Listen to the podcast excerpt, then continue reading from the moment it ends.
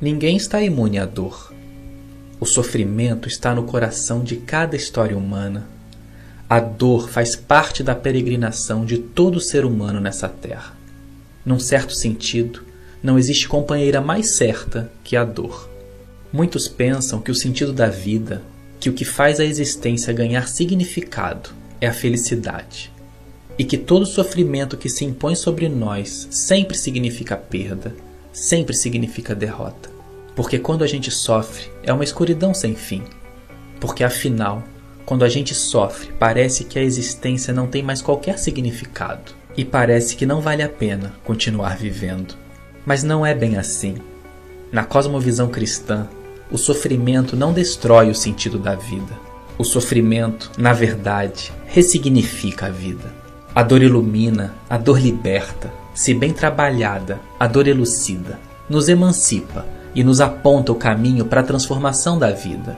A dor, somente a dor, humilha a nossa vaidade e exalta a nossa dependência. A dor é uma bênção.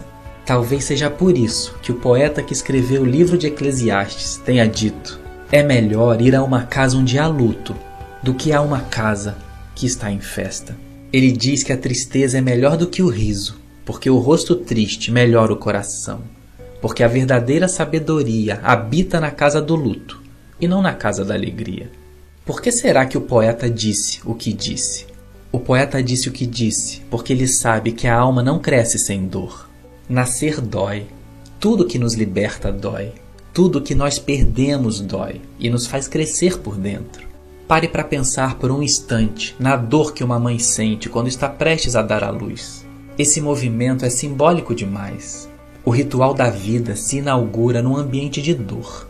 A dor da mãe, a dor do filho. O parto carrega em si, como porta de entrada para a beleza da vida, uma experiência de profunda dor. Talvez como um prenúncio do ambiente paradoxal que nos aguarda quando chegamos a esse mundo. Um mundo onde experiências tão divinas como alegria, amor, prazer e vida convivem com experiências tão humanas como tristeza, ódio, sofrimento e morte. A boa notícia é que Deus, encarnado na pessoa do seu Filho, se esvaziou e veio a esse ambiente paradoxal. E ele veio não só para nos dar a vida, mas também para nos ensinar a viver.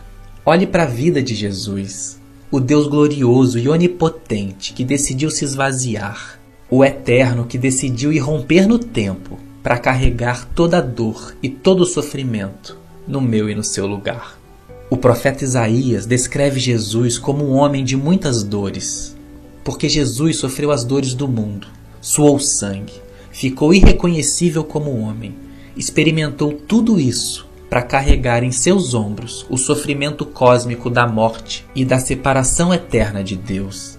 É esse mesmo Jesus, esse Deus homem de muitas dores, que nos incentiva a não desanimarmos diante da dor meus amigos, no mundo vocês vão passar por muitas aflições, mas tenham bom ânimo. Lembrem-se que o meu sofrimento na cruz venceu a morte. Lembrem-se que eu matei a morte e venci o mundo. Por isso, você e eu não precisamos sentir medo de sentir dor. Não tenha medo da dor. Tenha medo, isso sim, de não senti-la e de se ver anestesiado para a vida e para a transformação que Deus quer fazer em você.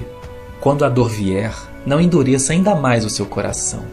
Permita-se, pelo contrário, se quebrantar na presença daquele que pode fazer novas todas as coisas. Permita-se viver sob a esperança de que o próprio Deus, por meio da dor e da morte do seu filho, fará um dia toda lágrima, toda dor, toda tristeza e todo sofrimento serem varridos para sempre da face da terra. Amém.